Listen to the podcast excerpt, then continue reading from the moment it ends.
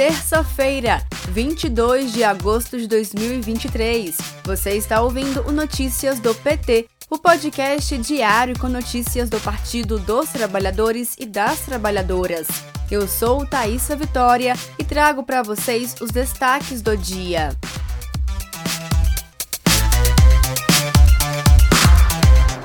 Nesta manhã, diretamente da África do Sul, o presidente Lula concedeu entrevista para Marcos Uchoa. Em mais uma edição do programa Conversa com o Presidente, Lula falou sobre as últimas ações do governo federal e sobre a participação do Brasil na 15ª cúpula dos BRICS, além de destacar a necessidade de discussão do combate às desigualdades sociais. Confira o discurso completo no podcast do Lula no Spotify.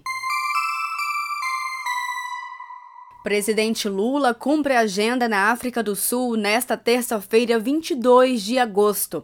Nesta manhã, além do conversa com o presidente, Lula se encontrou com representantes do Congresso Nacional Africano e participou de reunião com membros brasileiros do Conselho Empresarial do BRICS. Para hoje, ainda está previsto na agenda oficial do presidente diálogo do Fórum Empresarial do BRICS e reunião no retiro dos líderes do BRICS. À noite, Lula comparece em um jantar de boas-vindas aos líderes do BRICS, oferecido pelo presidente da República da África do Sul. Acompanhe os discursos do presidente Lula ao vivo na Rádio PT em radio.pt.org.br.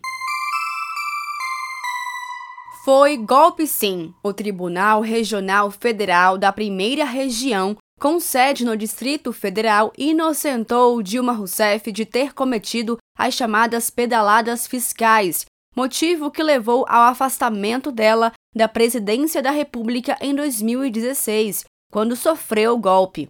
A informação sobre a decisão judicial foi publicada nesta segunda-feira, 21 de agosto, na revista Veja. Atualmente, Dilma preside o novo Banco de Desenvolvimento, instituição conhecida como Banco do BRICS, bloco econômico composto por Brasil, Rússia, Índia, China e África do Sul.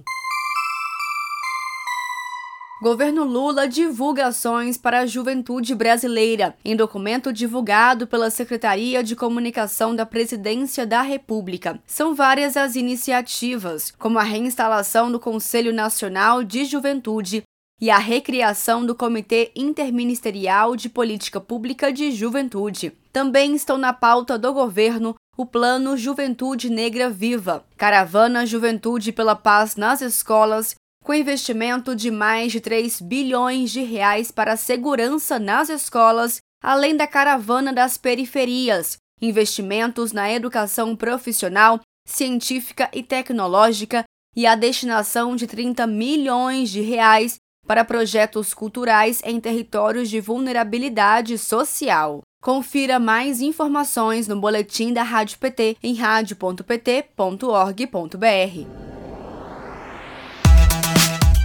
Este foi o Notícias do PT. Ele é diário e está disponível na sua plataforma de áudio preferida.